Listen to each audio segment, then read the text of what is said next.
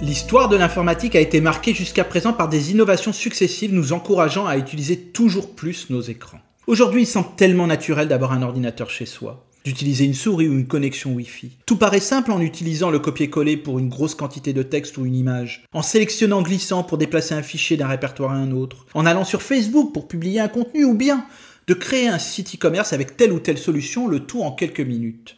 Toutes les technologies mises à notre disposition sont de plus en plus perfectionnées. La seule limite que nous pouvons avoir, c'est finalement notre imagination. Il existe pourtant un domaine qui nous semble inaccessible, que nos rêves de devenir une sorte de Mark Zuckerberg développant en 40 jours et 40 nuits Facebook s'envolent rapidement. C'est le développement d'applications et de services.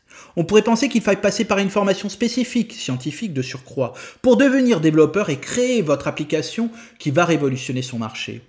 Savoir développer est un art, tout comme écrire un poème ou un roman, peindre une toile ou jouer un morceau de musique. Si je vous donne une toile et un pinceau, une guitare ou un piano, ou une feuille et un stylo, seule la créativité et votre travail permettront d'atteindre votre but. Il en est de même avec le développement informatique. Je comprends que l'informatique n'est peut-être pas encore votre ami, mais il existe le no-code. Les plateformes de no-code sont des environnements de développement intégrés visuellement, qui permettent aux utilisateurs de glisser, déposer des composants qu'ils souhaitent inclure dans leur application. Ils permettent de les connecter dans un ordre logique et de lancer une application mobile ou un site internet. De telles plateformes permettent de développer l'imagination et la créativité de tout utilisateur, indépendamment de la connaissance des langages de programmation traditionnels.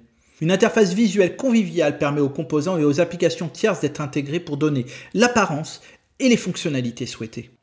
Alors grâce au no-code, je peux donc créer n'importe quelle application. Eh bien oui, c'est cela. Et pour y arriver, les ressources en ligne, que ce soit les tutoriels ou les plateformes déjà toutes faites, sont très nombreux. Et il vous suffit de taper no-code plateforme sur votre moteur de recherche et le tour est joué. Le no-code favorise l'accession à une forme de démocratie numérique où tout le monde peut développer ce qu'il veut. Si vous avez une idée de service, il n'y a plus de raison que celle-ci reste dans un coin de votre tête. À la semaine prochaine!